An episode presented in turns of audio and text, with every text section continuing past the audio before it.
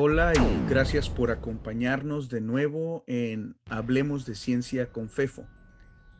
Hoy tenemos una entrevista de la serie Haciendo Ciencia en México con Malena Tejeda Yomans, investigadora de la Universidad de Colima. Malena, muy buenas tardes. ¿Cómo estás? Hola, buenas tardes. Bien. Tanto tiempo sin vernos, Malena. Tanto, sí, hombre. Tan lejos y tan cerca. Martes 13. Martes 13. Te, tocó el martes 13. ¿Qué, onda con, con Está bonito. superstición, oye? No me la sé, además. Siempre todo el mundo anda como que muy adelantada en eso. no me doy cuenta de estas cosas hasta ahorita que me estás diciendo. El número 13, en particular, he estado en, en hoteles que no tienen piso 13, que no tienen cuarto 13. los aviones no, tienen fila 13.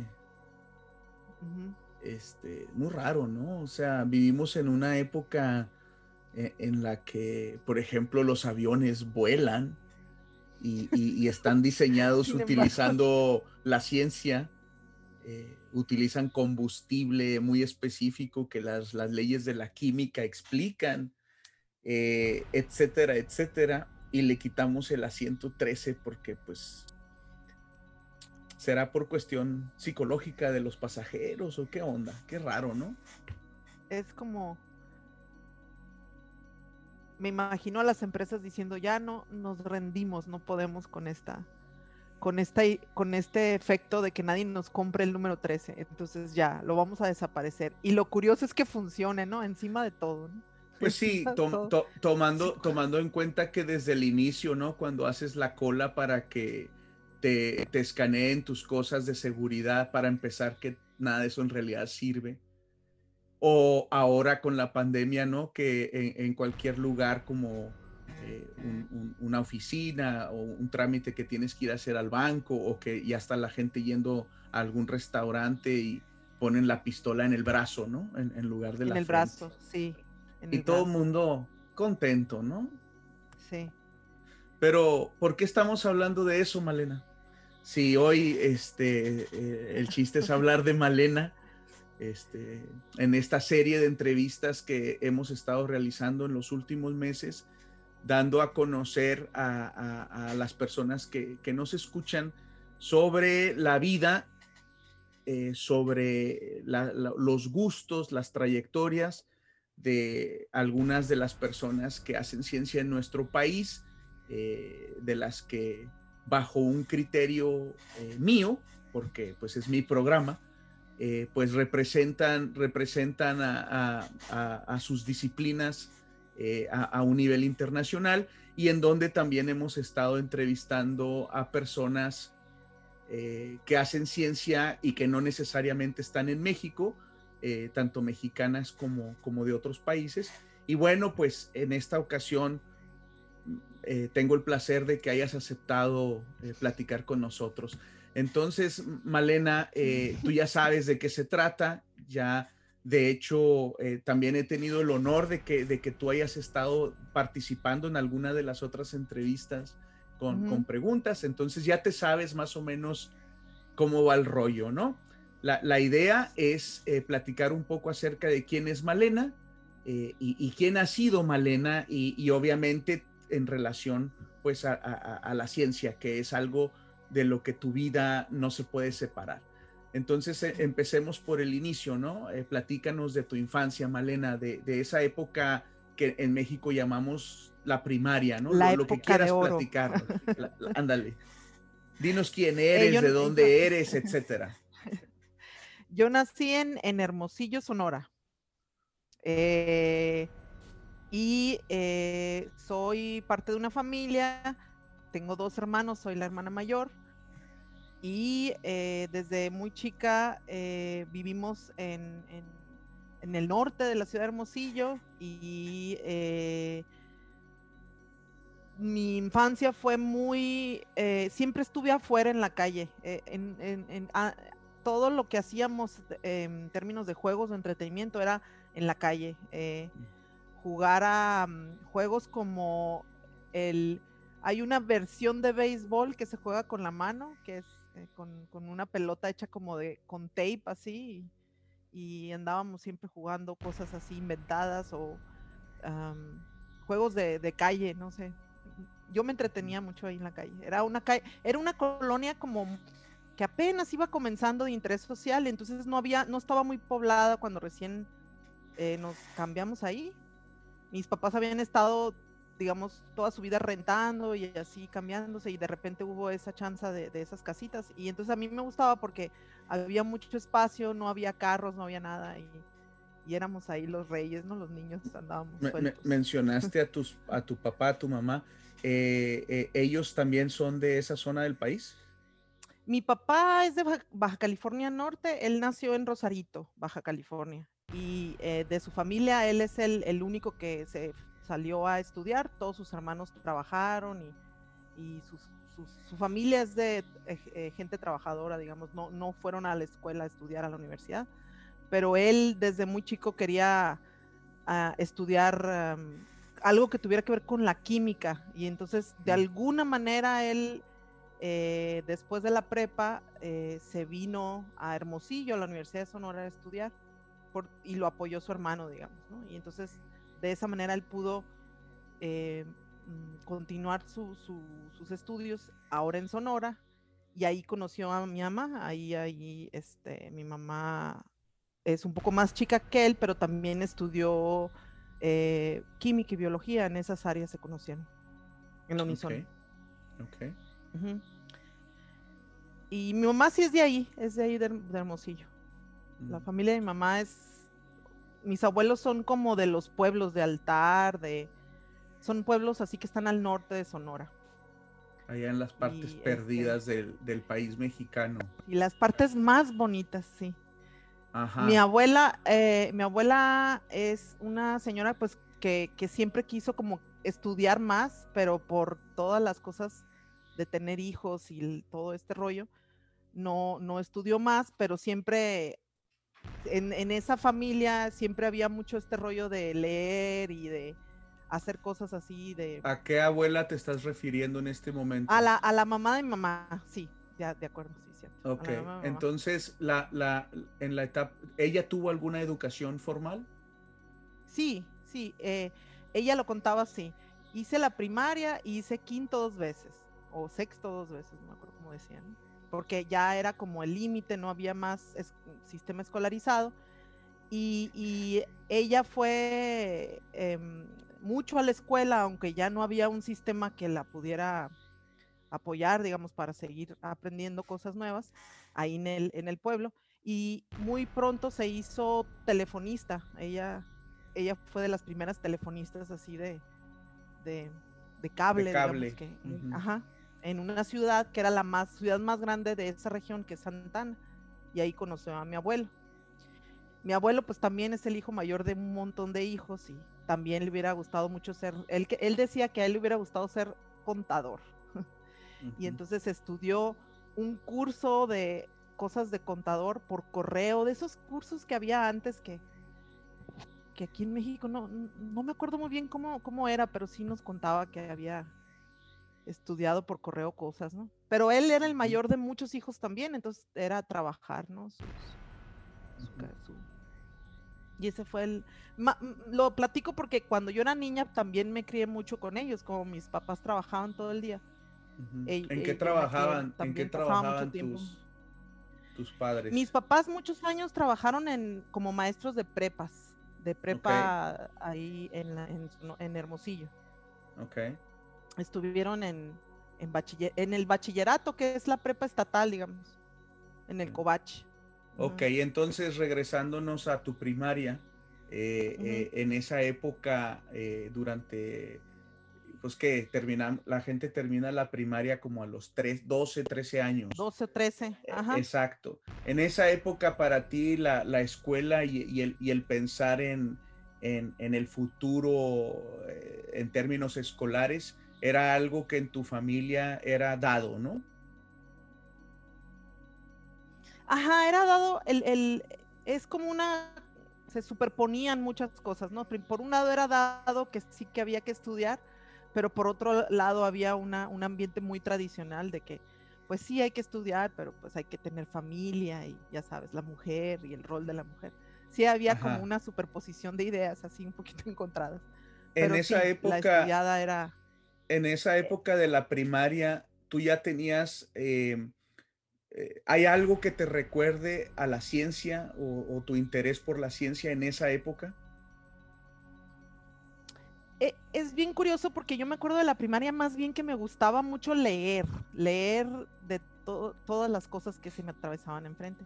No, no me acuerdo de haber tenido una, una, una, un deseo explícito de hacer física o hacer ciencia me acuerdo que me gustaba oír a mis papás y a, mi familia hablar de estos temas, ¿no? Cuando se juntaban a cafecear y así. Pero yo personalmente estuve tratando de hacer ese, es como recordar, y no, no me acuerdo, me acuerdo mucho que yo quería como, eh, pensaba en, en, tener un trabajo donde hubiera que leer mucho y escribir mucho, era como mi, lo que yo me imaginaba, ¿no? Sí. Luego vas a... Mucho estos conceptos de las enciclopedias, ¿no? Antes cuando uno era niño eh, encontrarte con eh, un, libro como una enciclopedia era muy curioso porque tenía todas estas fotografías y diagramas y gráficas. Sí, bueno, eh, era, era, el Facebook y el Internet de, y el Instagram y el TikTok de, tu época, ¿no? sí. este, Luego vas a la secundaria, Malena, y, este, más o menos el mismo panorama. Sí, en la secundaria estuve en una secundaria eh, en la primaria, estuve en una primaria pública que está cerca del centro de Hermosillo, muy, muy viejita, y en la secundaria estuve, en, en esa época se implementó este rollo de la zonificación, y entonces pasabas a la secundaria en esa región cercana, ¿no? Y hay una secundaria en Hermosillo muy viejita, también muy famosa, que se llama, la, le dicen la Prevo o la Prevocacional. Y ahí fui, en esa secundaria.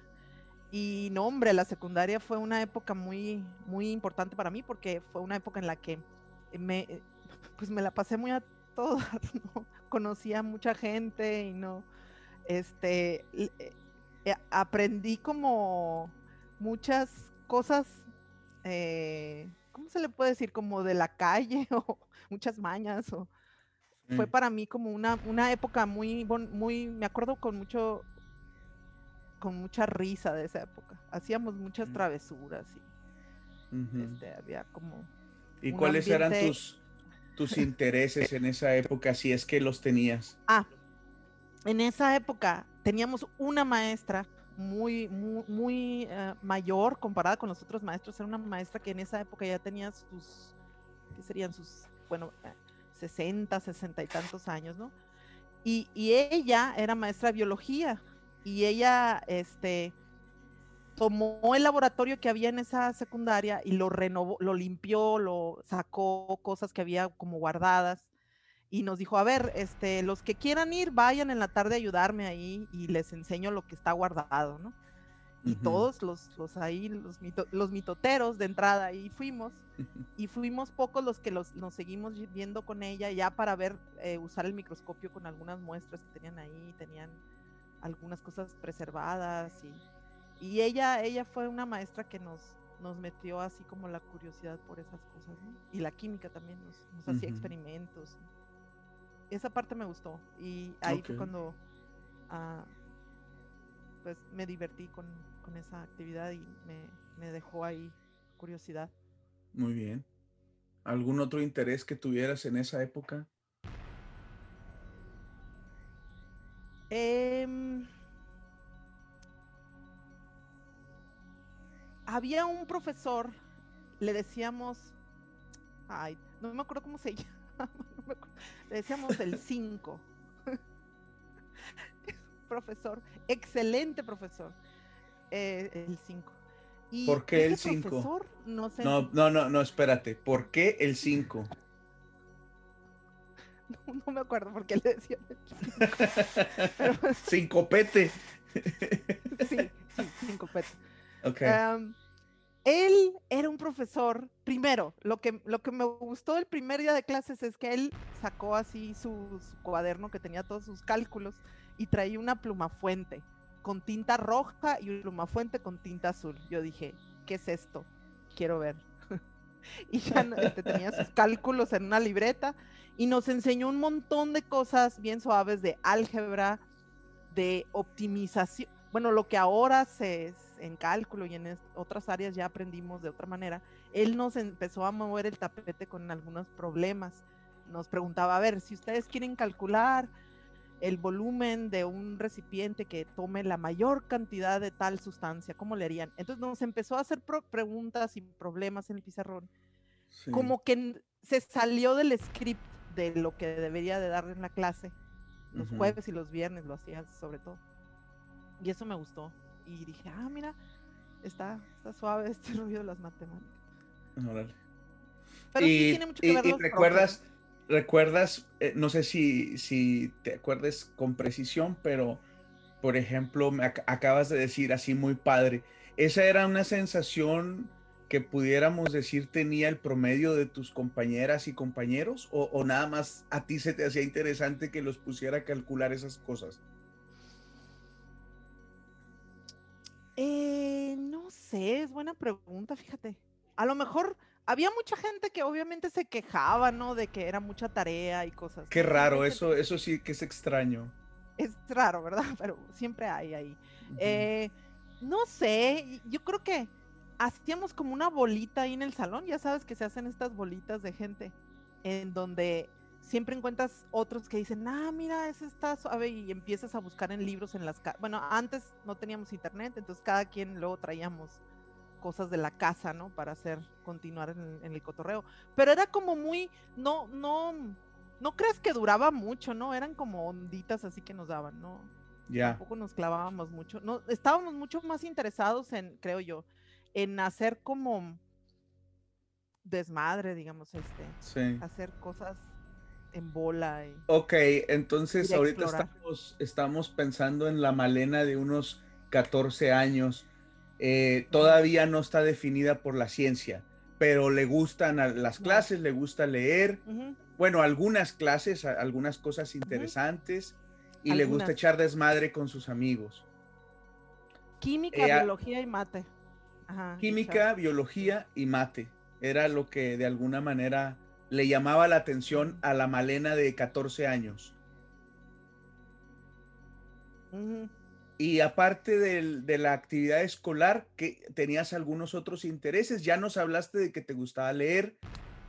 Este, sí. Mm, ¿Qué otros intereses podemos pensar en esa Malena? Me gustaba mucho eh, eh, estar en la casa con mis tías o con mi abuela o combinación de ellas y hacer como proyectos de cosas de cocina muy complicadas me gustaba mucho que dijeran, ah, ahora vamos a intentar hacer tal cosa de, la, de platillo de cocina. Y involucrar a mi abuela, involucrar a todas ahí, a mis primos y a todos, y hacer cosas así en, bola, ¿no? De, la cocina, sobre todo. Me gustaba, me gustaba. Hay un par de tías mías que, Laura y Chacha, y, y, ah, y Aide y Leti, bueno, hay varias, que ellas todas tenían como diferentes tienen diferentes habilidades de como de más de repostería o más de tal cosa. Y entonces me gustaba que nos juntáramos a hacer cosas ahí en la casa con mi abuela. Qué padre, qué padre. Sí. Ok, vámonos a la prepa. Sí. Nunca hubo una, disculpa, nunca hubo una duda de que ibas a hacer la prepa. No. Perfecto. No era como lo que sigue. Entonces, platícanos. en la prepa, eh, eh, en, Hermosillo hay como las dos bueno, en esa época había la opción de irte por el colegio de bachilleres estatal, que era como eh, donde ahí donde trabajaban mis papás, en este sistema estatal, o la opción del sistema de tecnología, que eran los CEBATIS, estos prepas de tecnología. Y, y, ahí fue cuando, es como la primera vez que yo me puse a reflexionar que hacia dónde iba la cosa, porque había un Cebatis que, me gustaba que, que había especialidades y entonces había el área de físico-matemáticas y, esa área tenía un taller y el taller era de máquinas y herramientas, se llamaba. Y yo dije, ah, yo quiero eso, yo quiero ese, ese taller con esa área, quiero, quiero que me den más materias de eso. Es, en mi mente así iba a funcionar, ¿no? Entrabas a ese Cebatis y si te inscribías en esa área ibas a recibir como más información de esas cosas. Al final no funcionó así, pero sí tenía esa cualidad. y, eh, y lo que me gustó fue eso, que, que acompañada del área físico-matemáticas íbamos a tener clases de electricidad, de mecánica, de... Como a mí se me figuraba más como ingeniería eh, lo que íbamos a empezar a aprender ahí. Y entonces la primera vez que, que, hablé de esto con mis papás me dijeron, ah, Simón, vamos, vamos a, En esas épocas lo que se hacía era que se hacía cola, no sé, un día antes afuera de la prepa para que te dieran una ficha, a ver si alcanzabas y era todo un rollo, ¿no? Eh, y entonces había que hacer eso. Era parte del de echar el chal con la familia, planificar ese día. Eh, platícanos una anécdota buena y una anécdota mala de la prepa. Una anécdota buena es que efectivamente llegamos al taller y literal era un taller que estaba lleno de tornos, fresadoras, eh, máquinas bastante buenas, grandes y complicadas. Y, y sí, la buena noticia es que sí aprendimos a usarlas. Hicimos cosas que si me, si, si me hubieran dicho que las iba a poder hacer, no, no hubiera creído. Hicimos muchas cosas eh, de, de, tornear, de maquinar, de uh, cambiarle las propiedades a metales. Hicimos cosas bien suaves, ¿no? Y también hicimos cosas de instalaciones eléctricas para casas. Hicimos um, tomábamos motores y rebobinábamos los motores, o sea, lo, limpiabas y lo volvías a, le volvías a diseñar su, el rotor y la manera en la que se iban a generar estos campos magnéticos con los cablecitos. A mí esa parte, eso para mí es lo mejor de esa prepa, que, que, que no, no era mentira esa parte, sí, sí nos pasaron por todo eso. Lo que no fue tan bueno es que el resto de las materias y el resto de las cosas que, la, física, las matemáticas, la química. Hubo algunos momentos de que sí estuvo suave, pero el resto del tiempo pues no, no. No, los profesores pues no. No. Pues no iban mucho y teníamos mucho tiempo libre. Eso está bien, pero digamos, al final de cuentas. Había una, una, una manera de ser de esa prepa de que las mujeres no entraban mucho a las áreas de físico-matemáticas y entonces no había mujeres casi inscritas en esas áreas. En, el, en la época en la que yo entré, eran, eran, éramos tres mujeres en todo el, área esa. Y eh, en el primer año, cuando tuvimos que hacer las primeras prácticas, era en usar, aprender a usar el torno. Y el torno es básicamente, pues no sé, la gente sí sepa, pero es un, un motor bastante potente que, tiene unos, unos, soportes y ahí pones un metal y lo, lo, vas tallando, lo vas diseñando para que formar algo. Y entonces en la prepa la regla era que había que usar uniforme y el uniforme de las mujeres era falda, falda y blusa y el uniforme de los hombres era pantalón y camisa. Y entonces cuando entramos al laboratorio, bueno, al taller, lo primero que pensamos es, no, no tiene sentido que entremos con falda si estamos tan cerca del, del, del, torno, nos, nos, va a agarrar la falda del torno de, de, tan cerca que trabajábamos sobre la máquina. Y fuimos a hablar con el director de que pues no íbamos a usar el uniforme cuando tuviéramos el taller. Y aprovechamos y le dijimos, y ya sabe que no vamos a usar el uniforme nunca porque no tiene sentido. Y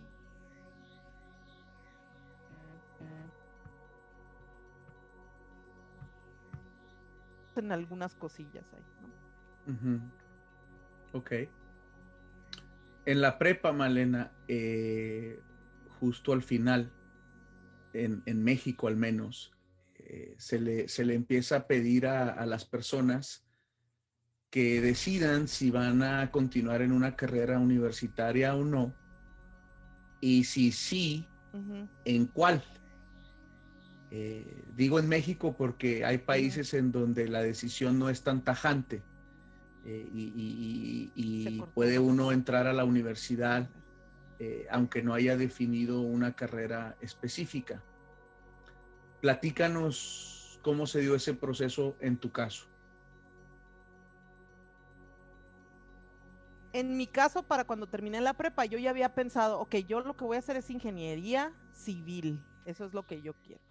Yo quiero una ingeniería que involucre ah, dibujar cosas, diseñar cosas y luego construirlas, pero también calcular y medir. Y esta era mi idea de la ingeniería civil.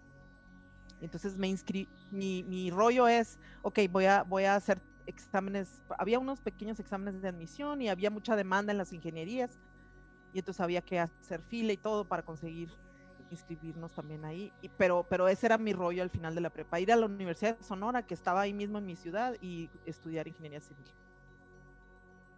Ok, ¿y luego qué pasó?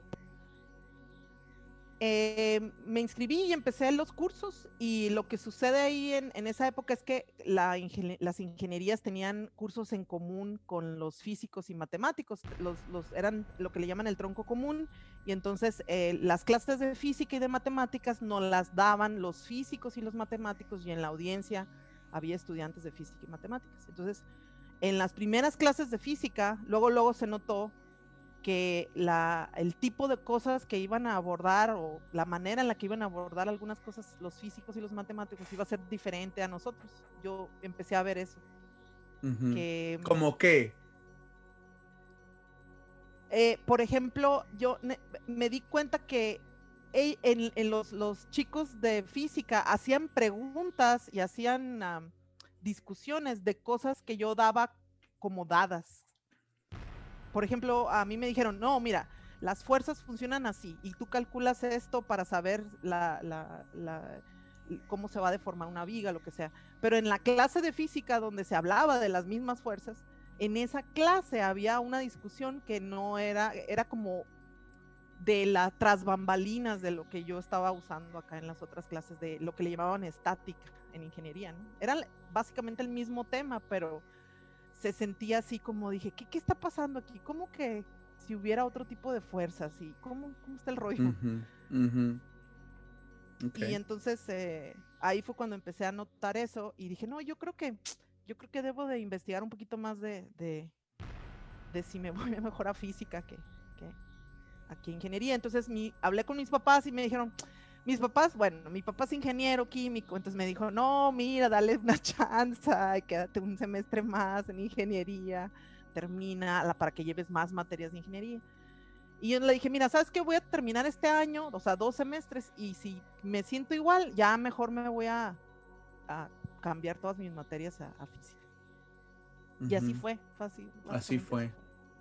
La universidad te lo permitió sin problema en esa época lo bueno era que, había muchas cosas en común entre los físicos, los matemáticos y los ingenieros al principio. Sí, es, Es, desgraciadamente en muchas instituciones hemos eh, cambiado ese esquema, pero creo que es, creo que es muy útil. Eh, sobre, todo, sobre todo porque a esa edad es, difícil a veces tomar una decisión y, y, este, bueno, eh, qué bueno que así fue. Y ahora sí, entonces, platícanos un poquito ya de ya estando en la licenciatura en física, eh, cómo era Malena de, esa época, qué pensaba, qué le gustaba, qué quería, cómo se veía. Queremos que nos platiques un poco de eso. Eh, en, ingeniería me iba muy bien, ya sabes, ¿no? Los dieces, así te ponían 10 en todo. Y cuando entré a física y empecé a llevar, no sé, los cursos de física ya de la carrera son, por ejemplo, la mecánica teórica o los métodos matemáticos ya de la carrera. Híjole, me empezó a ir muy mal. Me empezó a ir muy mal en, el, en los primeros semestres que ya eran de la carrera. Entonces yo entré en una especie de crisis de, yo creo que cometí un error de haberme venido para acá porque no me está yendo muy bien en el esquema mental este que tenemos de que te vaya bien es que saques 10 y todas estas cosas.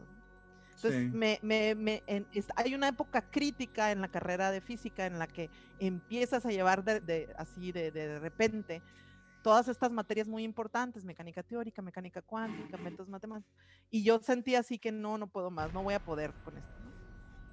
Y e, en esta época eh, busqué ayuda, busqué profesores que, que, yo veía que dejaban su puerta abierta y así como, ah, no hay problema, puedes entrar a preguntarme, porque no todos no, no todos dejaban eso, ¿no? Y entonces, este, había una maestra que se llama Angelina, y que ella es maestra de matemáticas, pero realmente todo su servicio, su práctica profesional era ahí con los físicos, ella daba los cursos de métodos y todo eso. Entonces yo llegué y le digo, no, ¿sabes qué? Yo creo que me voy a regresar a ingeniería porque no puedo con esto que nos estás enseñando, no, no, no, no tengo idea de ni cómo entrarle a estos problemas. Y luego me dice, ah, no te preocupes, tú, tú todas las tardes ven aquí y aquí hacemos en el pizarrón, yo te voy diciendo cómo vas y eso. Tú entrale ahí en el pizarrón y yo te voy a ir coachando ahí. Y así empezó mi relación con, con, esa maestra. Ella fue la única maestra que en ese momento me dio exactamente lo que yo necesitaba. Dos cosas. Uno, que me dijera, ah, no, no está tan difícil, nomás que no te va a salir tan rápido como antes, todo lo que te salía rápido. O sea, llégale y, y éntrale y tenle, dedícale, pues, ¿no? Y dos, me dio como la, la confianza de decir, no, no, no, o sea, sí se puede nomás. Este, no te rindas antes de llegar a lo bueno, ¿no? Cuando... Pero ahí sobre el pizarrón, sobre el pizarrón. Así Malena, de, no, no, no, no, cuando- vas muy mal, borra todo, vuelve a empezar. Y así. Como debe No, ser. pues que, que son como, como lo normal, lo normal es, no te va a salir pues en las primeras 100 veces que lo hagas hasta que Sí. ya le empieza a agarrar el rollo. No tiene nada de malo, digamos. Oye, Malena, este, cuando estás en la licenciatura, en esa época, que digamos ya, ya más o menos, gracias a la ayuda de, de esta profesora, empiezas a agarrar tu, tu, tu ritmo Ahora y sí, te das cuenta. Ahora sí. Sí. ¿Qué pensabas acerca de, de qué ibas a hacer? Es decir, cuando uno entra a la universidad, muchas veces, o uno de los pensamientos, uno de los pensamientos que está en la mente es, bueno, estoy entrando a la universidad porque de alguna manera me voy a dedicar a algo eh, y quizás muy probablemente relacionado con lo que voy a estudiar en la universidad porque de eso voy a vivir. No es la única razón, desde luego, pero es una que creo está presente siempre. Entonces, ¿qué onda? ¿Tú qué pensabas? Fíjate que, que en esa época eh, yo hablaba mucho con esta maestra y con otros profesores también. Y, y yo les decía que a mí me gustaba mucho este ambiente académico de justo lo que a mí me dieron para yo salir adelante con, con estos profes. Yo como que yo sentía que ese era también mi llamado. Entonces yo decía, ah, ya sé, voy a terminar la licenciatura y voy a hacer un posgrado para luego, luego trabajar como profesora también de física o matemáticas. Era, mi rollo era como más de docente y, y- y sobre todo influenciada porque los profesores que en esa época nos apoyaron con, con estas asesorías técnicas muy concretas fueron profesores que en su época eh, salieron muy jóvenes de la licenciatura y se fueron al Simvestab o al UNAM y regresaron a, a Sonora inmediatamente a ser profesores. Entonces tienen esta manera de ser, estas características que también eh, mm, ah, hacen que, bueno, si, si, si, si interactúas con ellos, te, te inspiran, algunos de ellos, ¿no? No todos. Bueno, Estoy pensando entonces te, concretamente en Angelina y Jauregui. Ujú. ok, entonces te fuiste al Simvestab o a, o a la UNAM. No, no. Ok, entonces, ¿a dónde te fuiste y cómo estuvo eso? Eh, cuando terminé la licenciatura, para entonces yo a mí me encantaba la cuántica, todo lo de la física de partículas que poquito yo podía leer por ahí. Eh, había un profesor que recibía en, en esa época, porque no había internet, los profesores que eran activos en la investigación recibían las impresiones de los artículos de investigación, literal, así como por correo en sobres, eh, copias de esos artículos. Así lo tengo que explicar porque eso ya no existe. Y entonces en la Unison había un par de profesores que hacían lo que ahora pues se le puede denominar física teórica, eh, eh, uno de ellos más como estado sólido y otro más como física de partículas. Y ellos recibían montones de estos artículos y la mayoría de esos artículos los dejaban allá afuera para leer en una como pues como es- escritorio o librero, ¿no? Para, para el público. Y en- ahí fue cuando empezamos a ver unos compañeros y yo al, al final de la licenciatura a dónde, qué hacer, a dónde irnos. Y bueno, este, a raíz de que otros compañeros también estaban pensando irse a, a estudiar estas cosas, yo dije, ah, pues yo también. No, no lo pensé mucho realmente. De, de hecho, no pensé mucho qué iba a implicar, ¿no? pero yo también dije ya. ya me voy a estudiar. Como que hay, hay que irse, hay que irle buscando. Hay que irse, sí.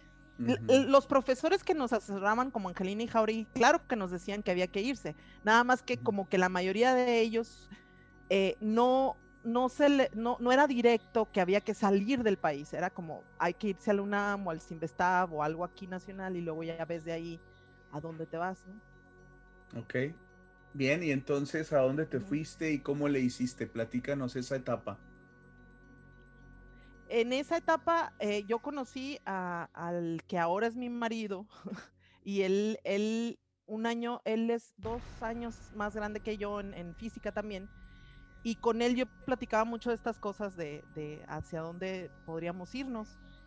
Y eh, se nos metió esta idea a la cabeza de que había que irnos a Inglaterra porque ahí había muchas cosas de física teórica muy tradicionales. Eh, la gente que, que lee mucho de, algunas áreas de la física lo asocias mucho con una parte de la historia de Alemania o de Inglaterra o bueno, de estos lugares. Entonces, muy así, muy... ¿Cómo se dice? Simplistamente dijimos, ah, mira, hay estos anuncios sobre posgrados en estas universidades, vamos a aplicar y vamos a ver qué pasa. A solicitar, ¿te refieres?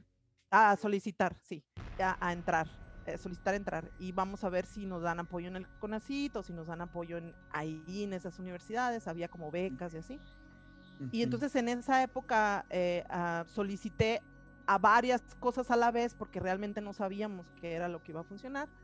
Y solicité tanto al CONACIT, apoyo para la beca, como a las mismas universidades a donde estábamos solicitando también apoyo económico.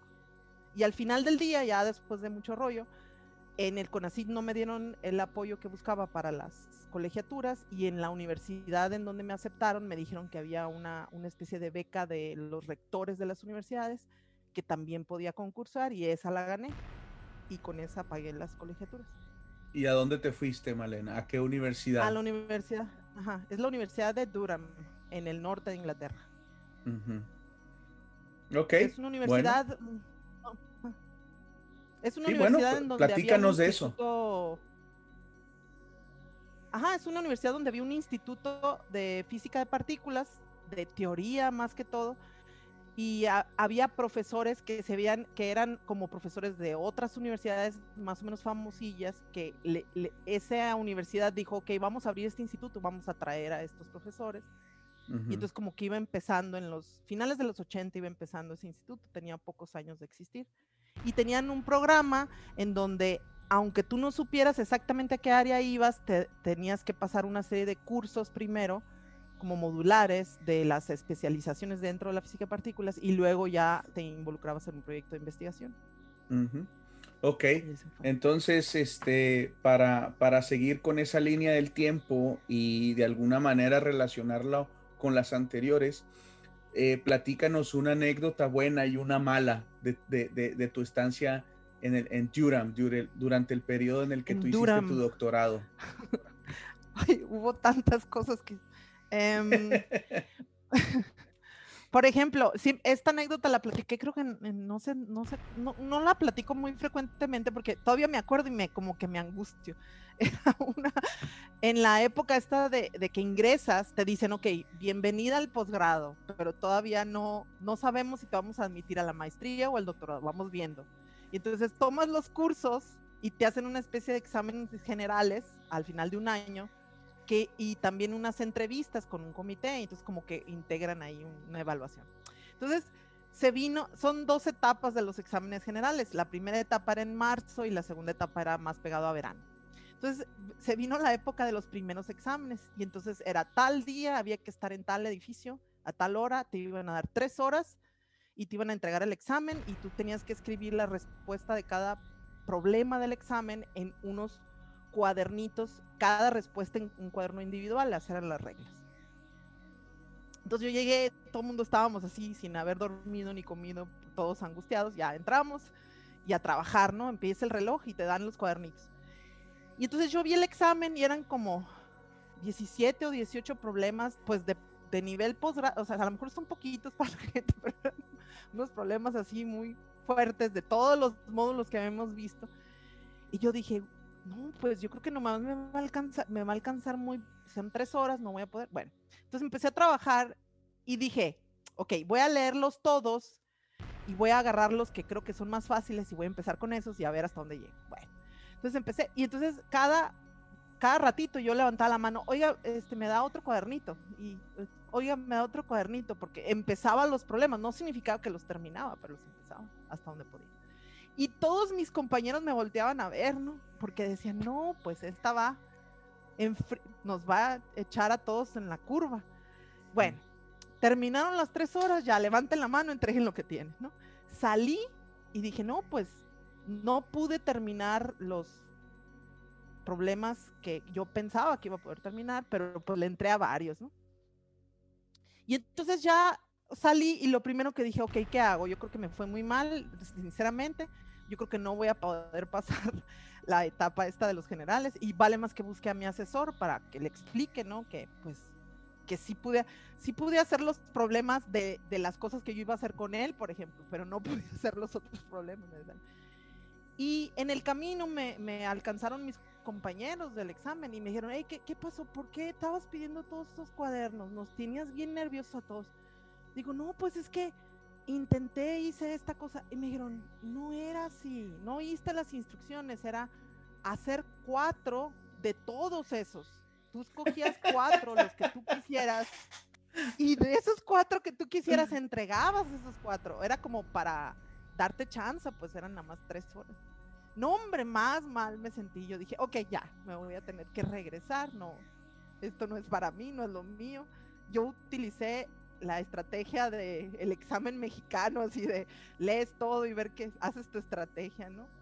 Y eso fue, digamos, la primera cosa que me sentí muy mal y yo dije, no, yo creo que ya voy a hacer las maletas, ya me voy. Y lo bueno, digamos, en esta anécdota tiene lo malo y lo bueno. Lo bueno es que cuando fui a buscar a mi asesor al día siguiente y a contarle todo lo que había pasado, me dijo, a ver, párate ahí en el pizarrón, a ver, haz este a ver, dime cómo lo harías, este inciso que te faltó y este, ¿no? El, ellos se formaban en comité para evaluar. Eh, ya habían hablado, pues, ¿no? Y me pusieron a hacer y mandó llamar a otro profesor y me pusieron a hacer ahí los paréntesis que me faltaban, los incisos. Y ahí más o menos. Entonces me dijeron, ah, te vamos a llamar. Y ya, sí me aceptaron. Pero estuvo... Estuvo cardíaco el asunto entonces. Pues para empezar, luego ya ya no, no me asustaba nada luego. Después quedaste curada. sí. También el, ambiente de investigación en ese instituto pues era muy, muy suave, ¿no? Ya que pasó esa época escolarizada y de exámenes, ya que empezamos con proyectos, ya estuvo bien suave, ¿no?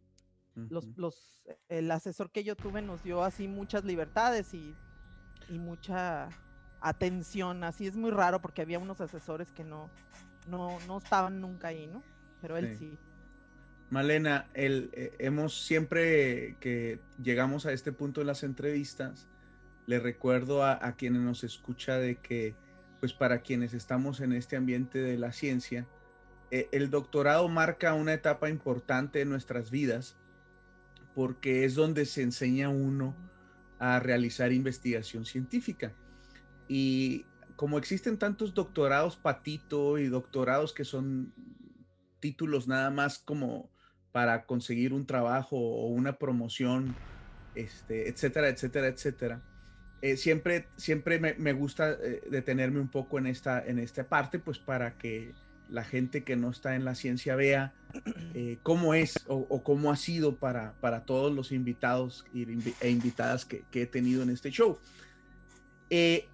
no es el propósito de estas entrevistas hablar de cosas muy específicas de la investigación que hacen ustedes, pero para el caso del doctorado, sí me gustaría, precisamente por lo que acabo de decir, de que nos platicaras en máximo tres minutos de qué fue tu tesis de doctorado.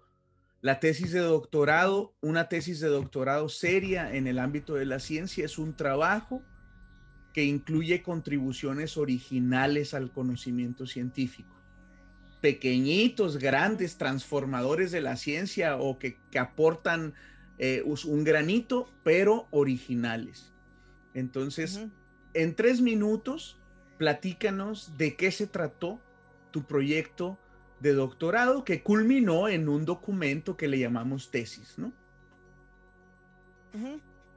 Eh, mi proyecto de doctorado lo, decidí con, con, mi asesor, Nigel Grover, en una época que eran los 90, yo estuve en el doctorado en el 98.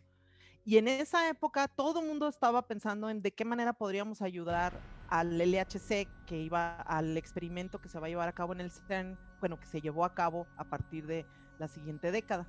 Y entonces con mi asesor decidimos calcular de qué manera, hacer cálculos para predecir con una cierta probabilidad qué va, qué va a pasar si colisionó protones en ese experimento. O sea, a nivel de la teoría que describe cómo son los protones y cómo interactúan a altas energías, calcular qué va a suceder con alta precisión cada vez que hagamos estos choques de protones en ese laboratorio. Y entonces no, no hicimos nada en, e, en, el experimento ese todavía no iba, no había empezado a funcionar. Lo que hicimos fue hacer cálculos que requerían técnicas matemáticas y numéricas para poder tener una predicción cuantitativa de qué va a suceder cuando encendieran este aparato y colisionaran estos protones. Y la precisión pues era una, una necesaria específica en esa época. Excelente, Malena. Se llaman eh, cálculos de dos lazos. Te la aventaste en menos de tres minutos y muy bien. Y para que para quienes quieran saber más sobre esto, eh, pues Malena ha dado varias conferencias, tanto obviamente técnicas para si ustedes son están en el ámbito de la física y también charlas eh, que hablan sobre su trabajo para un público general. Y también aquí la vamos a comprometer a que pronto nos va también a compartir, esperemos el próximo año, una conferencia en, en Hablemos de Ciencia, donde nos platique ahora sí de su tesis y de lo que está haciendo ahorita como investigadora, como científica. Malena, terminas tu doctorado y quiero llegar a... ¿Ibas a decir algo? Sí, sí. No, no, no, nada.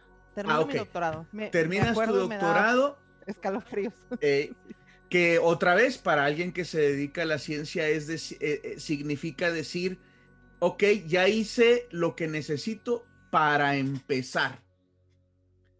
Y ese empezar es empezar mi carrera científica, la cual puede tener muchos caminos distintos. Tú escogiste o, te fuiste por el camino académico, es decir, trabajas en una universidad como profesora investigadora eh, pero para llegar del punto del doctorado a donde estás ahora, en términos laborales, eh, pues seguiste un camino.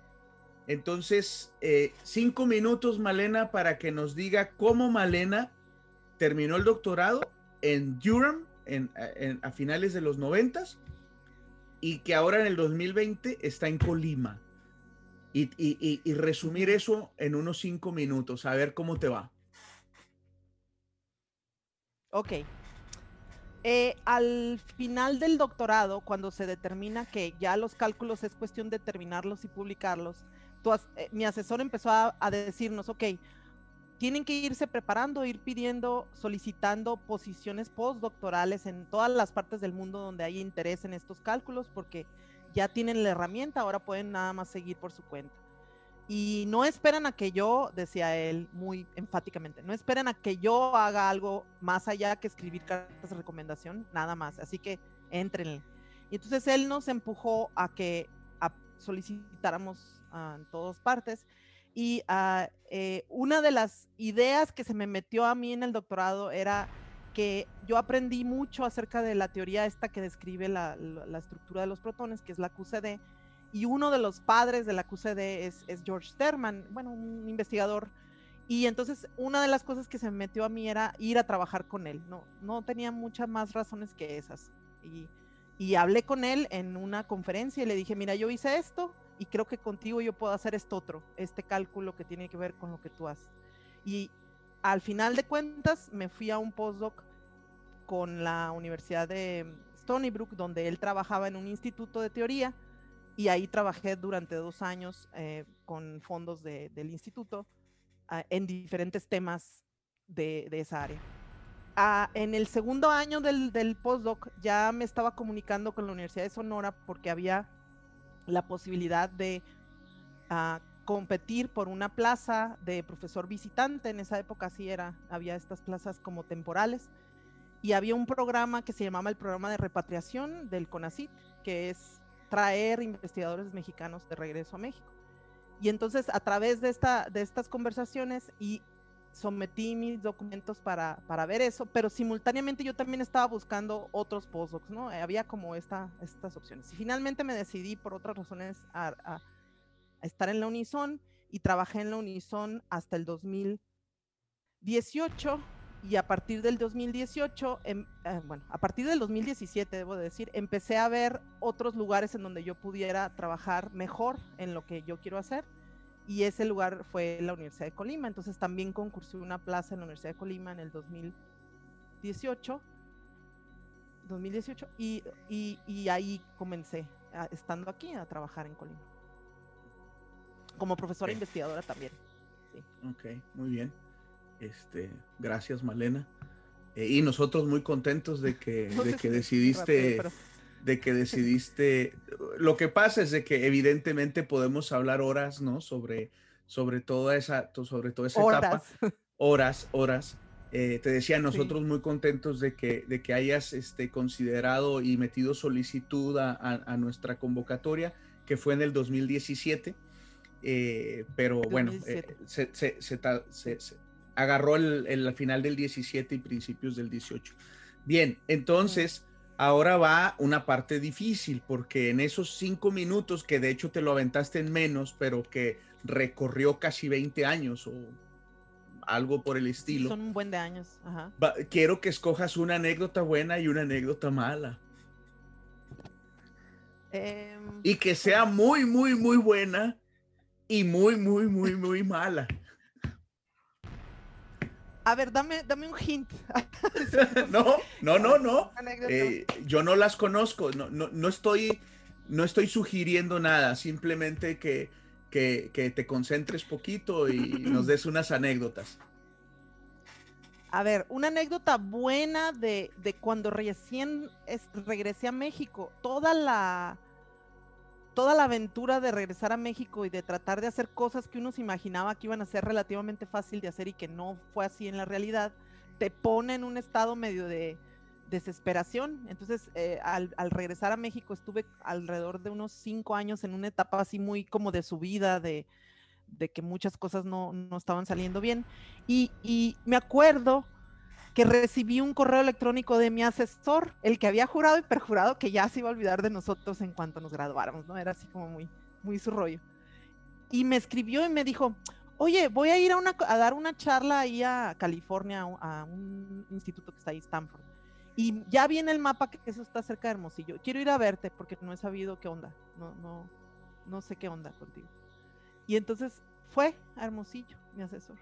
Fuimos por él ahí al aeropuerto y y una, esa, esa cosa me parece muy positiva porque, primero, si conocieran a, veces a Nigel, se, darían cuenta que, que, no es muy así de expresar como su cariño y su interés. Y creo que él mismo se dio cuenta sin que yo le dijera nada que sí la estábamos pasando bien dura, ¿no? En, en términos de cómo activarnos nosotros eh, para tratar de hacer cosas como las que queríamos hacer originalmente y en un contexto pues que estaba dificilón. Él como que desde su perspectiva así rara lo vio y, y esa visita que fue así puramente su iniciativa, me, me, me, me cayó, se me hizo muy bien, ¿no? Fue en una época que, que nos sirvió mucho, ¿no? tanto a mí como a Carlos, como al grupo de estudiantes que teníamos en esa época. Y hablando con él, empezamos como a decir, sí, es cierto, o sea, ¿por qué nos clavábamos en todas estas cosas? Vamos a pensar un poco así como, nos vale todo esto, vamos a seguir nuestro rollo y no nos vamos a clavar. Y también eso como que nos liberó, entonces empezamos a hacer más cosas sin, sin entrar en estas dinámicas de si estamos estorbando o no, molestando a los demás. Ya no nos importó esta parte, que era al principio un poco así nos preocupaba. Em, no sé, dame una ayuda para la otra. Eh, lo ah, más malo que me ha pasado en esta época, lo puedo contar, y, tú sabes cuál es lo más malo. Lo más malo es que, ¿no? Lo más, una anécdota muy mala, muy mala. ¿Cuál sería?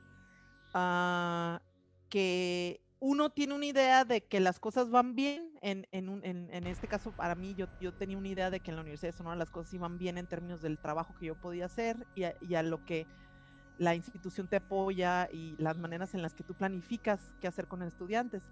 Y de repente eso se puede venir abajo por, por razones que no, no tienen necesariamente nada que ver con, contigo, conmigo en este caso. Y, y, es como agridulce esta anécdota porque eh, me hizo, en, fue un momento en mi vida que es muy reciente, es en el 2017, en el cual yo tuve que reflexionar todo lo que yo había reflexionado para irme a una institución y, decir, ok, ah, de aquí, de aquí yo salí, yo de aquí voy a estar y aquí voy a hacer toda mi carrera científica. Y de repente de decir, no, ¿sabes qué? No, si no voy a hacer las cosas como a mí me gusta hacerlas, con quienes me gusta hacerlas y tener estudiantes y hacer todas estas actividades, vale más que busque otros espacios. Y yo creo que eso también marcó esta época para mí, ¿no? No sé a qué tipo de anécdota te referías. Que no, no, no, ah, está muy bien. Decías que es agridulce, entonces. Sí, es agridulce porque originalmente, no sé si te acuerdas, te decía que yo tenía esta idea de, ah, voy a regresar a México después de postdocs y voy a empezar un grupo de trabajo emulando un poco los grupos de trabajo donde yo había estado trabajando. Como que no se me hacía difícil, se lo veía muy era cuestión de trabajar, era cuestión de hacer cosas y no iba a pasar nada más, no iba a importar. Los demás iban a entender que, que, que eso íbamos a hacer. Pero cuando llegas a México, cuando llegué a México, eh, fue muy diferente el ambiente. No, no necesariamente se veía, eh, eh, no necesariamente, lo voy a decir así, no es que uno esperaba el apoyo, simplemente uno esperaba que le dieran a uno el espacio, como todos los demás, que tuviéramos el espacio para hacer cosas. ¿no? Y la cosa se volvió muy difícil. ¿Eh? Pero ¿Eh? al paso del tiempo pudimos crear un grupo grande, madurarlo, eh, crear áreas ahí en el posgrado de la Unison de física de partículas que ahora se que ahora están ahí, que, que siguen siendo cultivadas por otras personas y eso también pues, es, agridulce porque pues al final pues está bien, ¿no? Quedó algo ahí. Pero yo ya estoy acá más feliz. Ah, pues qué bueno última pregunta mía, porque de, luego vamos a pasar a algunas preguntas y comentarios que están en, en, Facebook eh, y en Zoom. Eh, la última pregunta que te quiero hacer yo, Malena, es de que regresemos a la licenciatura en Sonora. Eh, supongo que mediados o principios de los noventas, ah, por lo que dijiste hace rato. y entonces pensemos en la Malena de 18 o 19 años. ¿Ya? ¿Ya estás ahí? Sí. Esa, esa Malena, ¿qué le Hace diría? poquito. Eh, poquitito. Esa Malena, ¿qué le diría a la Malena actual? Vas bien, vas bien, la regaste, me sorprendes. ¿Qué le diría? La de los 18 años a esta, a, a mí. Sí, sí. No al revés, porque a mí me gustaría yo decirle la de los 18. No, no, no, no. No, ya sé que te gustaría, pero, pero, pero, eh, pero yo te estoy. Es mi programa. Pero es mi programa y yo hago las preguntas. Exacto. Déme. Ok. Eh, em, yo creo que me diría algo así como que. Mm, no sé, creo que me diría no, que no puede creer las cosas que me han pasado, por donde he andado, lo que he hecho. Como que no sé, yo creo que no se imaginaba todo lo que. Ok, gracias. Para que veas que no soy mala onda, dinos qué le dirías tú. Ay, yo le diría, ay, que no te importe nada, tú dale. no te claves. Que de cierta manera que de cierta manera quizá con, con dificultades, desde luego, pero es lo que hizo, ¿no? Pues sí, sí, ajá, nada más que, digamos que a lo mejor sin pasarla mal en, términos de estar dándole vueltas al asunto, más bien disfrutar el, paseo. Ok, muy bien. Vámonos a, Facebook. Paulina Valenzuela Coronado dice arriba el norte. Pues sí, claro. Eh, el que lo dude, pues que se agarre un mapa, ¿no? Este, luego vienen otros comentarios. Eh, dice Miguel Alejandre, ya esta pregunta ya se respondió, pero la leo de todas maneras. Quería saber, Miguel, que además de la ciencia, ¿qué otros intereses tienes, como música, cine, etcétera? Eso ya se comentó. Este, nos dicen que Sincopete, Sebastián Rolón, Paulina Valenzuela Coronado. ¿Cómo le hiciste para lidiar con las ideas conservadoras de tu familia? ¿Algunos tips para las morras que quieren hacer STEM, pero se sienten juzgadas por la familia, por la gente?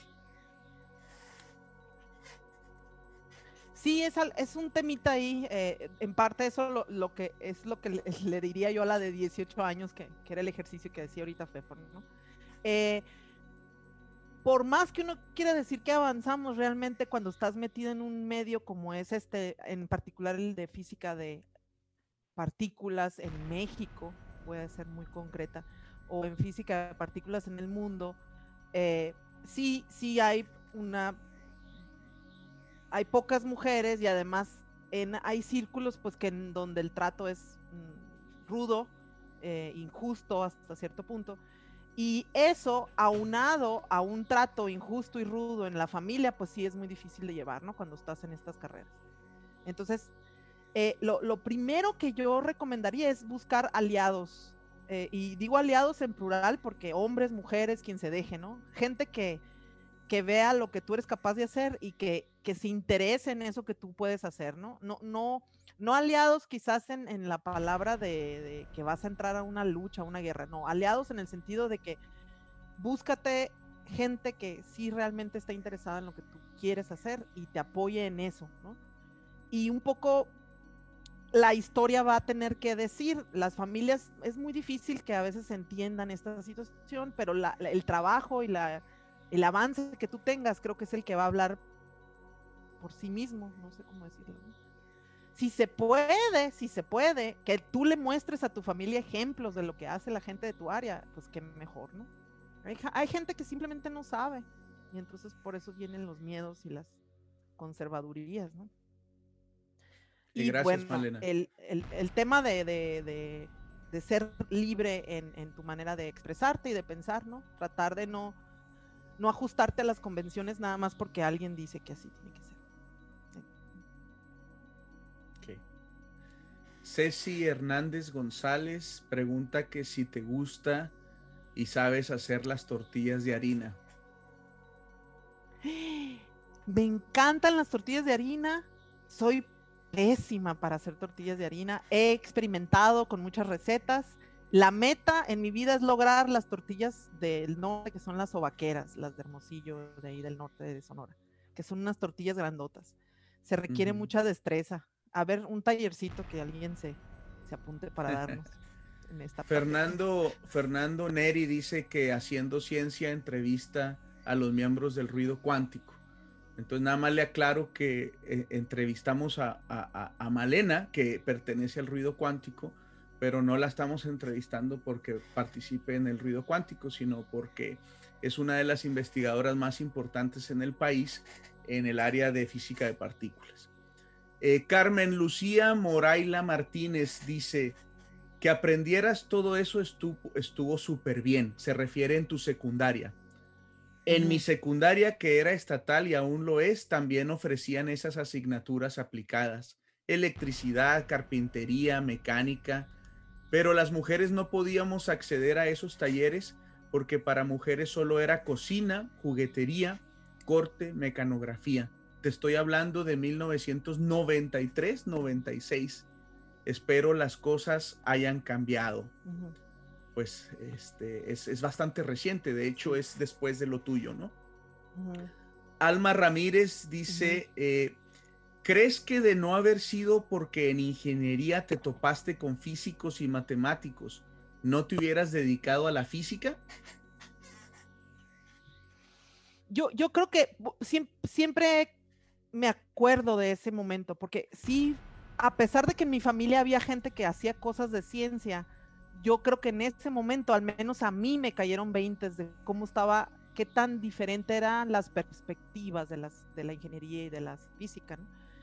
Yo creo que no me hubiera ido a física, sinceramente. Creo que yo ya tenía mucha influencia de las áreas de ingeniería. De hecho, mis dos compañeras de generación de la prepa, ambas persiguieron eh, cosas relacionadas. Una de ellas continuó una carrera de ingeniería mecánica, hizo cosas muy suaves, hizo como mecánica de aviación y cosas muy, muy suaves y seguíamos en contacto. Entonces yo tenía mucho este deseo de, de estas otras cosas, ¿no? De, de, ingeniería.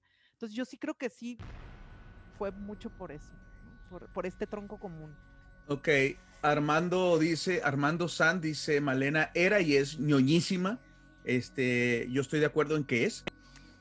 Lorenzo Díaz dice, Malena es el, el único mexicano A que pudo con dos loops en QCD de 2 a 2, que pregunta si la beer están frías o heladas, que está lista para armar lo que venga, un congreso, una colaboración, así derecho. Y para mejor es mi amiga, colega, mi admiración para ella. Gracias, Lorenzo, por tu comentario. Eh, Lorenzo, besos, besos para Lorenzo. Julio Gil Gutiérrez pregunta, ¿tenías buen nivel de inglés en el momento en el que te fuiste a Inglaterra?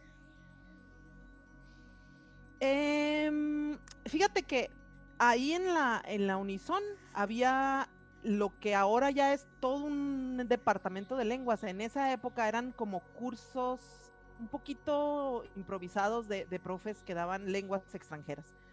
Eh, alrededor de la, de, de la, carrera de lingüística, me acuerdo, y de historia. Estaba muy bonito el edificio ahí donde daban estos cursos. Entonces yo me inscribí a los cursos de inglés un tanto porque en la licenciatura de física los textos eran en inglés, todo el material que usábamos era en inglés, entonces para mí era como muy natural, ah, bueno, tengo que aprender un poquito más de inglés para, quién sabe, para cuando se ofrezca. Entonces llegó el punto, en el, momento en el que tuvimos que hacer exámenes de, de, inglés para entrar a las universidades, pero realmente no, no lo hice con, no fue con plan, digamos, ¿no? Quizá ahora cuando yo sí hablo con mis estudiantes, yo sí les recomiendo que, que planifiquen aprender más inglés, porque pues es la lengua que usamos en esta área. Pero en esa época sí a mí me tocó, digamos, fue un poquito más accidental. Mi nivel de inglés era un inglés operativo que sirvió para pasar unos exámenes de gramática y cuando llegué al norte de Inglaterra pasa algo similar a lo que pasa en México. En el norte de Inglaterra se habla con un acento muy marcado, muy diferente al acento de, de, de las películas de los ingleses, de Sherlock Holmes, digamos, es muy diferente y no entendía nada, no le entendía al taxista que nos llevó, no le entendía a la gente de la escuela, no entendía, me costó. Ok, eh, la siguiente pregunta ya está, ya la respondiste de alguna manera, ya está respuesta por, por ti, Malena. Eh, Melina Jiménez Denis dice que si solicitaste a más universidades, eh, eso lo vamos a dejar para, sí. si, si, tú quieres contestarle también a ella por, el, por Facebook más tarde. Quiero leerte otro comentario de Suki Perpark. Dice, mi hija de 10 años quiere que le escriba a la doctora Malena y le diga que está emocionada escuchando su experiencia, porque fuiste muy valiente por haber ido a estudiar a Inglaterra, que eso le da motivación porque ella quiere ser astrónoma. Astrónoma, qué chido. Sí. Eso sí. Pues muy, muchas felicidades y, y, y mucha muchas suerte con eso. Que le eche ganas, es, sí. Claro. Muchas ganas y evidentemente que va a ser una, una experiencia muy gratificante. Avi Márquez te pregunta, ¿qué te dijeron tus papás cuando les dijiste que te ibas fuera del país a estudiar? Eh, lo que pasa es que ese, son cosas que me salté en la, en la narrativa, ¿no? Pero en esa época yo también estaba planeando hacer, irme, no, no me iba a ir sola, yo, yo me iba a ir con Carlos, quien ahora es mi esposo. Y entonces okay. en esa época pasaron muchas cosas al mismo tiempo. Por ejemplo, yo eh, empecé rela esta relación con Carlos y además empezamos a platicar de irnos, entonces todo pasó al mismo tiempo. Entonces a mis papás les dije todo de sopetón, les dije, bueno, voy a casarme con Carlos, me voy a ir al posgrado y voy a estudiar el doctorado en física de partículas y vamos a estar allá tres años, no sabemos si vamos a poder estar viniendo, no tenemos lana, estamos viendo. Entonces todo fue así como en principios del 2000, perdón, del 1997 o finales del 97 y ya para el 98 ya andábamos allá, o sea, tardó como año, año y medio. Entonces mis papás, pues como dicen, tres estrellas, como, como califican ahora. Eh, no, bien, o sea, pues. Te, puedo hacer una, un follow-up. Un follow-up a la pregunta y, y, relacionada con la respuesta, porque creo que es un tema importante. Eh, ¿Cómo crees que hubiesen reaccionado si, si, si, si no hubiera estado la situación Carlos matrimonio? Es decir, que tú sola, por otras circunstancias, eh, fueras eh, en aquel momento que estás pensando irte a Inglaterra, pero no está esa parte de, la situación. ¿Cómo, cómo especulas que, hubiera sido la reacción de tus padres? Yo creo que para ellos sí, en ese momento, mis papás y yo somos muy diferentes ahora, ¿no? Por todo, todo lo que hemos vivido, pero en ese momento, como éramos todos, incluida yo, fue mucho más fácil para todos esa decisión. Ok, eh, creo yo. Muy bien. Y, en ese momento yo creo que no hubiera sido tan fácil de otra manera. Bien. Jesús Hernández Rodríguez pregunta, ¿por qué Colima? Colima es una universidad en donde yo puedo hacer exactamente lo que me gusta hacer con quienes me gusta hacerlo sin ningún problema. Eso es un lujo en México. A nivel Muy bien. tanto académico como personal. Muy bien. Eh, Paola Denise Galvez, en el tiempo en que viajaste al doctorado, postdoc, demás trabajos, ¿cómo ha sido el estar a la distancia de tu familia, pareja y amigos? Pues sí, en el, en el doctorado coincidimos en, aunque Carlos estaba en otra institución un tiempo y luego ya coincidimos en la misma, luego en el postdoc ya estuvimos separados, él, él estaba en una ciudad, yo en otra y hubo diferentes épocas en mi vida en, donde he estado así, no, no necesariamente donde está mi familia, ni tampoco necesariamente donde está Carlos. Y ese es, yo lo, yo no, nosotros lo vemos como lo natural en, este tipo de cosas. Ah, hay que viajar, hay que moverse y a veces el trabajo que uno le gusta hacer no está necesariamente geográficamente donde está la familia originalmente la niña de la prepa pensaba que todo yo lo iba a hacer en Hermosillo, Sonora, y me iba a estar mi abuela y mi abuelo y mis papás en la misma colonia, en la misma calle. Eh, eso era lo que era la idea, ¿no? Pero no, eso cambió luego, luego. Bueno, Armando San, después de decirnos que eres ñoñísima, dice que vas excelentemente bien. Laura Yomans, que te extraña y que eres grande, grande. Eh, muchos intereses, que eres muy sensible y apasionada en todo lo que hace. Yo supongo que, te conoce muy bien, eh, porque sí, sí le atinó. Laura es mi tía. Digo, porque al menos de lo que yo te conozco coincido con esa descripción. Itzeli Salazar, ¿cómo supiste a qué área de la física te querías dedicar? Fíjate que no, cuando yo, ese es parte de lo que yo me fui a un lugar sin realmente saber a lo que, a lo que iba. Eso es, eso es muy cierto. Cuando yo decidí irme a un posgrado, dije, quiero un posgrado donde haya muchos temas de física teórica, de la mecánica cuántica, así como que para mí era una nube así, ¿no? Del mundo atómico. No tenía muy claro para dónde. Entonces, en ese programa a mí me sirvió porque precisamente como no sabía realmente en qué área me iba a especializar y me dieron todos estos módulos de, áreas dentro de la física, de física fundamental, cosmología y varias cosas. Ahí fue cuando tomé la decisión en ese primer año. Realmente cuando me fui no, no sabía yo qué iba a terminar haciendo. Para, para bien y para mal, ¿no? Ahora cuando ya uno es profesora y tiene estudiantes, como que uno no quiere que eso pase, quiere que que se sepa más de a dónde vas y qué hay ahí y, empezar a hacer como definirte un poquito más. Pero sí, en mi época yo me fui así nomás sin saber. Fabi Soto dice que muchas gracias por tus aportes a las niñas en las primarias. Eres un gran ejemplo para que ellas se animen a seguir sus sueños. Eh, Aurelio Figueroa pregunta cómo ha sido tu experiencia en Colima en Colima, eh, primero que nada, eh, tengo la oportunidad de hacer algo que me gusta mucho, que es concretamente dar clases a nivel licenciatura a físicas y matemáticos. ah, yo pensé que pelearte con Paolo y Alex, pero bueno. En segundo lugar, eso, allá iba. Tengo un área de, estoy en un área de cubículos donde tengo las personas que son perfectas eh, compañeras de oficina para mí, que son Alex, Paolo, Sujoy, César y el Fefo cuando está por ahí, ¿no? Se le puede molestar un poco. Fernando Neri, ¿cómo uno podría aspirar a un doctorado en el extranjero con las situaciones actuales? Eso es, esa es una cosa muy, muy importante para nosotros también aquí en la Universidad de Colima. ¿Cómo, cómo le hacemos para que con una buena preparación de licenciatura los estudiantes ya tengan las herramientas y sientan y puedan eh, competir a nivel internacional? Eh, eh, lo primero que tenemos que hacer es, es rápidamente conseguir apoyos ahí afuera para que los estudiantes puedan irse y que no dependan de estas políticas tan cambiantes de, apoyos nacionales, ¿no? Ahorita estamos en un momento de crisis en el país en el que no, no está claro si realmente apoyamos a la ciencia con todo o nada más con un poquito y a veces y cómo le vamos a hacer. Y entonces cuando uno va a entrenar a estudiantes tan jóvenes, uno lo que quiere es que esa mente pueda rápidamente caer en un espacio así como el que nosotros tuvimos chance de estar en el doctorado, en el posgrado, y rápidamente estés así eh, metido en las discusiones de frontera de tu área, ¿no? Que, los estudiantes chiquitos ya estén ahí en esos espacios. Y eso pues es, yo creo que ahorita la única salida es con fondos pues de, otras, de otros lugares, ¿no?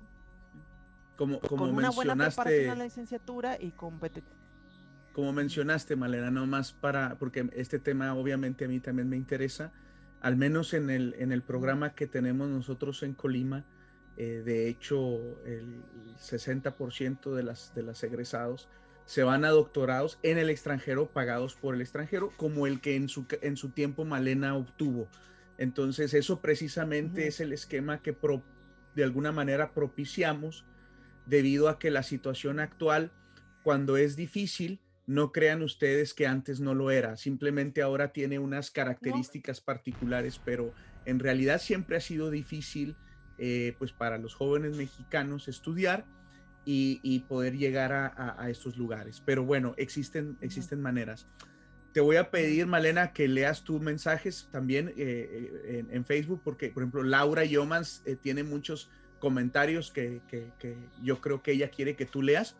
Jorge Alberto López Gallardo me dice que mencione el premio que recibiste recientemente, que es esta fellowship ah. del Instituto Perímeter eh, que de, Canadá, es el instituto, uno de los institutos de física pues más reconocidos a nivel internacional, que cada año eh, da unas, unos nombramientos que se les conoce como fellowships por, eh, en inglés, y, en particular hay un fellowship asociado a Emmy Noether, que fue una matemática muy importante en el siglo pasado, cuyos aportes a, la ciencia han sido determinantes para el desarrollo, sobre todo, no únicamente, de, la física y de la física teórica. Y entonces el, perímetro, en un homenaje a esta gran científica alemana, eh, cada año otorga un cierto número de estas fellowships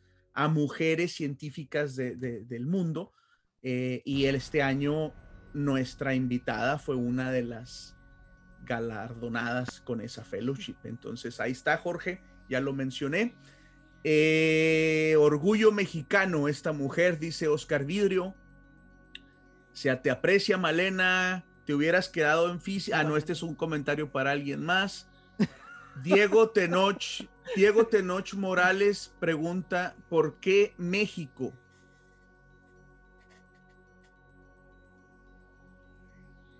¿Por qué México? Eh, ¿qué? ¿Por qué Pues así, eh, eh, estabas, estabas, estabas fuera ah. del país, seguramente que se refiere a por qué regresaste a México, es como yo lo entendería la pregunta, no, no ah, estoy seguro, sí, sí, pero... Sí, sí, sí. Pues creo que es un tema que ya hemos tocado también en otros, en otros momentos, cuando estuvo Lorenzo y así, de qué, qué pensaba uno cuando estaba allá afuera, qué, qué eran los planes, ¿no? Y en, en, su momento, cuando yo me estaba especializando ahí, lo que yo veía era que en mi mente, y un poco lo dije esta vez, para mí era muy fácil pensar que estos trabajos de teoría y con la computadora y con estudiantes y con profesores, era como muy fácil para mí imaginar que yo podía hacer eso en México. No, no, yo no lo veía como em, algo difícil de hacer y había un, llamado por parte de mi origen, de mi pueblo, de la ciudad donde nací. Yo tenía un vínculo y también quería ver, ok, quiero ver si puedo ahí donde de donde yo salí puedo tener un grupo así como estos que están acá. Ese era mi, rollo. Sí, e, es un, es de alguna manera también tiene elementos ya muy personales, ¿no? Existen muchos colegas nuestros que decidieron quedarse fuera del país y también ellos eh, contribuyen a la ciencia y, también nos ayudan eh, en, muchos todos sentidos, lados nos ayudamos, sí. Entonces no, no tiene que ser ni lo uno ni lo otro. Eh, no, no, es nada más un, momento. Ni en lo bueno ni lo malo, ¿no? Yo misma, a lo largo de mi vida, si me vuelvo a hacer esas preguntas, no las contestaría igual. O sea, son cosas así como muy también muy contexto. Isabel, Isabel Astrid dice, un gusto haberte tenido de profe en Argentina. Eh, Aurora pregunta, ¿por qué es tan importante? ¿Qué pasó? ¿Qué pasó? ¿Qué pasó? ¿Todo bien? Sí, no me acordaba. Ah, muy bien. Eh, Aurora pregunta, ¿por qué es tan importante lo que opina la familia de lo que una, uno decide hacer en la vida cuando es mayor de edad? Pues yo creo que no, no es, no es, yo no hice ninguna declaración general acerca de si hay que tomar en cuenta o no la familia. Yo nada más dije que si para una mujer mexicana de aquí de Colima o de Sonora, que se crió en una escultura y en un contexto social muy particular, que, yo personalmente conozco muy bien, en general creo que importa mucho lo que opina la, familia. Y típicamente la familia juega el rol dual. Por un lado te apoya para ir a la universidad, pero por otro lado te pide que cumpla ciertos roles. Entonces, en un afán como de no entrar en una discusión, lo que yo le propongo a las niñas y a las jóvenes que, se acercan a estas áreas es que eh, traten de, no ah, entrar en una discusión, porque estas cosas no van a cambiar así de, de, bote pronto, no van a suceder cambios instantáneos, y que se enfoquen en sus carreras y que busquen aliados, es decir, gente que les apoye en ese trabajo que quieren hacer. Ya la yo creo que pues, de, alguna manera la, de alguna manera la pregunta también es como Em, una de las preguntas que te hizo una chica fue de que cómo reaccionaron tus papás, ¿no? Entonces, eh, como que a lo mejor Aurora siente que es raro tener que tomar la opinión de los papás o alguna cosa así, no lo sé, pero bueno. Eh, Eduardo Peinado dice, ¿cómo veías el panorama para la ciencia cuando regresaste a México y cómo lo ves ahora respecto a lo esperado? Eh, yo cuando llegué a México estaba, conocía mucha gente que, con la que ahora sigo trabajando y otros que ya no. Y como que cuando yo llegué a México yo vi un ambiente muy, mm, lo voy a decir, esperanzador de crecimiento, de grandes planes, de grandes proyectos, sobre todo en esta área de física de altas energías.